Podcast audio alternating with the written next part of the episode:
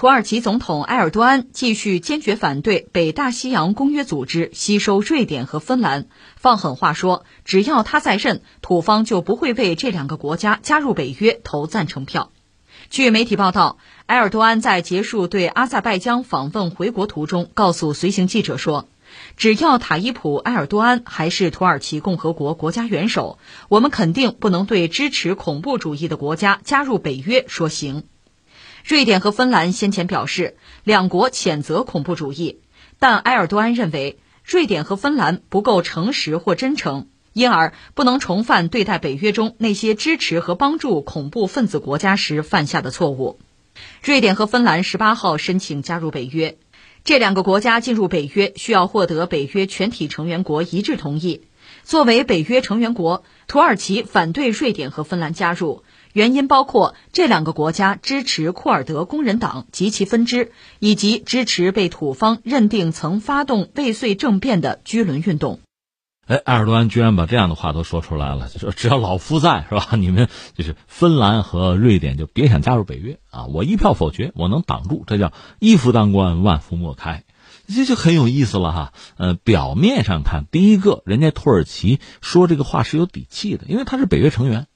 按照这个北约啊，它不是有自己的规则吗？按照基本的游戏规则呢，人家如果不同意，这两个国家还真就进不去。这是一个，所以说这是人家土耳其的权利，这盟约里都有的，所以这没办法哈。如果他拦着，还真就进不去。然后呢，就是说，土耳其公开的说法说什么呢？就是说这两个国家支持恐怖主义，说到底就是支持库尔德工人党，因为土耳其确实很担心库尔德闹事儿啊，搞独立。一直在打压、打击，甚至不惜跨界，就是进入过伊拉克、进入过叙利亚去打击库尔德人。那现在这两个国家就是芬兰和瑞典，他们似乎是支持库尔德工人党。如果你们这么干，我怎么可能让你们加入北约？哈，现在既然拿住你们一把，那我就要个价。目前我们看到公开的说法，就能放到桌面上的是这么一个状况，但实际情况可能比我们想象的要复杂。如果只是这样一个简单的因果关系，那这两个国家站出来，其实他们已经派人去土耳其谈了。所以你要说，如果只是这一个条件，这两个国家承认库尔德工人党，这就恐怖主义啊，恐怖组织，我们打击你，别在我们家闹了，就完了，是这么简单吗？如果是这样的话，何至于埃尔多安到现在放这个狠话猛话？所以我们判断他应该说还有其他的要求。那这个要求是什么呢？我们可以大概理一下，因为土耳其吧，它。确实有非常独特的地理位置，这个位置是夹在东西方之间，成为大家的香饽饽，可以左右逢源。所以他要这个价也有他的底气。你西方总不能得罪我，你北约总不能开除我，你总不能把我推到俄罗斯那一边去，对吧？既然如此，那我就开价了。而且我在这如果挡住这两个国家进入北约，那俄罗斯不得给我个红包，对吧？恐怕他是这样考虑问题。那土耳其或者埃尔多安他到底想要什么？这是我们可以来看一看、猜一猜的啊。我们知道土耳其在上个世纪五十年代就加入了北约，而且是他很主动的要求加入北约。他主要是担心，呃，苏联嘛，作为二战的胜利国跟他算账，因为二战的时候他和纳粹说不清道不明的，所以他希望加入北约获得这个庇护。而当时北约呢，北约的头不是美国吗？对接纳土耳其并不是很积极，不是很热心，甚至土耳其啊积极的加入所谓联合国军，就去朝鲜半岛打仗，这算是交投名状，随后才加入的北约。你看这个古巴导弹危机的时候呢，苏联是向古巴想部署核弹威胁美国，为什么？你说他没事找事吗？不是，恰恰相反，他是对美国人的一个回应。因为美国是在土耳其部署导弹了，直接威胁苏联了，所以苏联呢回了一手，是这么个状况。你看土耳其这个位置很重要吧？但是我们说这么多年，土耳其在北约里边吧，也是个孤家寡人。你看，第一呢，从历史上讲，它前身是奥斯曼土耳其啊，那这西方的敌人呢？一四五三年不就是奥斯曼土耳其攻下了这个君士坦丁堡吗？改名叫伊斯坦布尔的，而且他信的是什么伊斯兰教，和欧洲国家格格不入，那边都是信基督教的，这历史上在宗教上都是有矛盾的，只是由于这个二战之后的这个国际政治格局的演进啊变化，他加入的北约，在里边他和别人是不一样的。这是一个，第二个是什么呢？他有一个老对手，就是希腊，而希腊呢，古代希腊是西方文明的根呐，就从这个角度来讲，他又是孤家寡人了，所以他自身的一些利益啊、诉求和其他国家就不一样。还有一个是什么呢？他想加入欧盟，你看北约里边大多数国家，绝大多数国家就是欧洲国家，就是欧盟的成员。按说咱比别人进一步，对吧？我想加入一下欧盟，可不可以？你们给帮个忙啊？不，不接受，是排斥他的。所以你看，土耳其在里边是吃瘪的一个角色，甚至到什么程度呢？你看，北约是个军事组织，对吧？那军事演习这种事必不可少，年年都得搞好多次啊。土耳其往往扮演一个什么角色呀？敌国，就是假想敌，他扮演敌人的角色，其他国家抱团跟他干，你想心里边什么感受啊？那你想近些年就是埃尔多安执政之后吧？确实也希望土耳其做一个大国哈，恢复奥斯曼帝国的荣光啊，有声有色呀。所以在很多国际事务之中呢，你看他非常活跃，哪儿都有他。但是哪儿都有他，他活跃哪儿都容易碰壁。碰谁的壁呢？还真不是碰什么俄罗斯、中国的壁，而是碰西方盟友的壁。这就非常可笑了。又是北约成员，而很多北约盟友呢，不买他的账，不吃他那一套，很多事跟他对着干，下绊子，这哪受得了啊？一肚子气。我们随口列这个矛盾就很多，比如跟美国之间，埃尔多安的政敌居伦，美国人庇护呢，买人家俄罗斯 S 四版防空导弹，美国拦着，还要惩罚 F 三五那个项目就停了，甚至希腊还忽悠美国说连 F 十六零部件都不要供应了，那土耳其空军就完蛋了吗？那怎么可以接受哈？另外呢，东地中海的油气资源问题，那意味着跟法国等等很多欧洲国家都是对着干的，跟希腊就更不用说了。说到跟欧洲人还有一笔账必须得算难民，啊，欧盟不希望难民进来，接了一堆接不住了，就跟土耳其说：“我给你点钱，你把难民给我挡住，你在你们家搞难民营，好不好？”据说还谈成了。那现在埃埃尔多安的说法，你钱没给到啊，对吧？答应了没给钱或者没给够，所以难民呢也成了土耳其用来悬到欧洲脑门上的一把这个达摩克利斯之剑。你跟我搞，跟我搞，给我逼急了，我放难民，那这也是一出。另外就是这个国家自己的体制，埃尔多安他上来之后鼓捣了一下，原来是这个议会制，现在搞成总统制了，就是总统我权威大，我说了算哈，有点集权那个意思吧。那从欧洲人来讲，你不民主嘛，对吧？独裁呀，这哪行啊？意识形态就不合，就出现这一系列的问题。那所有这些问题呢，其实土耳其就都很被动。那现在既然有这么一个机会，那我就毕其功于一役吧。所以我们猜测，土耳其恐怕会有一系列的，有的是拿得出来的，有的时候不拿出来可以暗示的，有桌子面上的，有桌面以下的，各种各样的条件和要求。我这拍出来，大家看着办，对吧？你要想让我放这两个国家进来，那咱们好好说道说道。所以你看，土耳其一个人家在北约里既然是一个成员，有这个权利去挡着。第二呢，如果说到他和一些西方国家的关系哈，我们列了这一堆问题，人土耳其觉得委屈了，对吧？利用这个机会，咱们得算算账，说道说道。另外，土耳其国内就埃尔多安本人，我们讲过他，他是草根出身啊。他这个政法党就正义发展党啊，现在是执政党，他又是这个党的领袖。他的主要的支持者呢，其实包括这个国家的大量底层民众。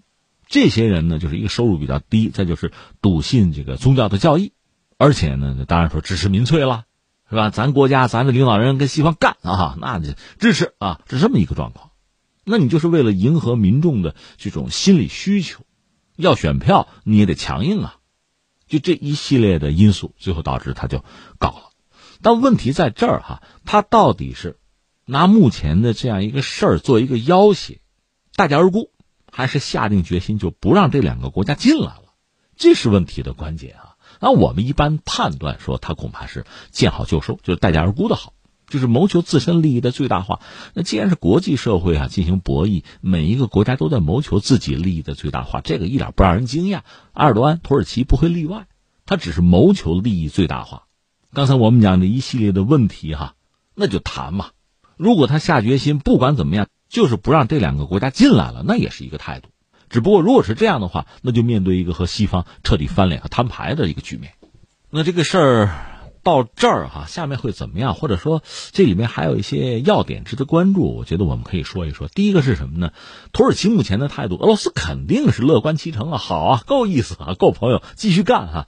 呃，说到底呢，普京应该考虑给埃尔多安、给土耳其一些回馈啊，红包啊。那是什么呢？最基本的就是黑海了，因为土耳其卡着这块海峡呢。原来呢有一个蒙特勒公约，到现在还起作用哈。土耳其它的主权是被尊重的。而且呢，各方的力量基本上达到一个平衡，但是二零一四年这个平衡被打破了，因为俄罗斯收回克里米亚，那么他在黑海的力量等于加强，他加强等于埃尔多安就是土耳其的势力被削弱了。那土耳其当然也很警惕啊，所以在土耳其在黑海的权益上，那俄罗斯应该做出让步，或者说做出一个明确的承诺，这是一个。还有一个呢，就是这是我们猜，我们判断。你看啊，俄罗斯作为一个世界性的大国，其实他手里牌并不是很多。他在叙利亚有一个塔尔图斯港，如果没有这个港，没有在叙利亚的空军基地哈和民兵基地，就在中东他再没有落脚点桥头堡了，他真的就是一个区域性的国家。那就是俄罗斯加上原来苏联那几个加盟共和国离他比较近的，还说得上话，就没有太多影响力了。所以那个塔尔图斯港，我们知道他一直在保，当然他现在恐怕也无力做进一步的建设了。那在这个当口，如果他让渡一部分使用权，哪怕是给到土耳其，而土耳其利用这个港口，可以对叙利亚施加更多的影响。说到底，表面上至少是对叙利亚的库尔德人可以进行打击，这也不失为一种可能性。就说到底呢，普京恐怕会让渡一部分利益给土耳其，作为回馈，作为奖赏，而土耳其呢，恐怕会照单接收。那我何乐而不为？这是一个。第二个呢，如果土耳其真的和北约这么闹僵，会怎么样？那你说北约干脆把他踢出去不就完了吗？恐怕不会，就是因为担心把土耳其踢出去，就等于把他踢到俄罗斯怀抱了，那成了资敌了。那我图什么呀？但是呢，不把土耳其踢出北约，有没有什么办法？其实也未必没有，因为制度都是人定的嘛。特别像北约这样的一个组织吧，它是就是美国为核心，自上而下搞的这么一个军事集团，所以可以出现一个什么局面？你回想一下，就是前几天，约翰逊，英国的首相约翰逊忽然跳出来说什么呢？就跟这个芬兰和瑞典讲，就是我英国和你们，咱们可以防务合作啊，我保护你们安全。你觉得这不扯吗？英国您哪有这个能力，对吧？这不笑话吗？大家可能更多的是嘲讽。但你仔细想一想啊，也可以这样做，就是北约的绝大多数成员国，你比如英国、美国哈，就是几个重要的大国就可以先和这两个国家签这个双边的一对一的，涉及到保护两国安全的这个协议。因为北约整体把它接纳进来和他签做不到，因为土耳其拦着嘛。那么除土耳其以外，如果这二十多个成员、二十九个成员都跟这两个国家先签了双边的，涉及到这个军事领域的合作协议，土耳其你爱签不签，我们分头签了，也行啊，实际目的也达到了。如果再进一步把土耳其绕开，我们剩下这二十多家、二十几个协议，我们把它合并一下，这实际上会做到什么呢？无北约之名，有北约之实啊。而这样一个做法，你说这两个国家会满意吗？他们未必不满意，他们也担心直接刺激俄罗斯。他们要的是安全，他们觉得不安全，所以通过这种方式既获得了安全，我不要那个名分，啊，不做正房啊，也未必不行。我的意思是说，也可能还有其他的方式，就是绕开土耳其这个拦路，把这事儿办了，可以做到。但最后我想说一句什么呢？土耳其这个做法实际上客观上讲，等于他帮了俄罗斯，这意味着什么呢？意味着维持了俄罗斯和西方之间整体的博弈的状态。不至于让俄罗斯进一步被削弱。如果俄罗斯真倒掉的话，那么制约西方的力量就被削弱了。而如果有制约西方的力量，双方还算是能达成某种平衡吧。这个世界能达到一种稳定的状态，这个状态对土耳其、对很多中小国家肯定还是有利的。如果说西方的力量完全不被约束了，没有能够对抗他们的力量了，那个世界一边倒的状况，恐怕对很多国家不是什么好事儿。所以土耳其客观上做这个事情，帮了俄罗斯呢，是维持了俄罗斯和西方之间的这个博弈的平衡。如果他一直拦在瑞典和芬兰前面，不让他们加入北约，那么北约俄罗斯之间至少一千三百四十公里的边境线这个局面就不会形成。俄罗斯面对的压力没那么大而俄罗斯和西方和北约之间发生热战的可能性就缩小。这个对芬兰对瑞典其实也是一件好事啊。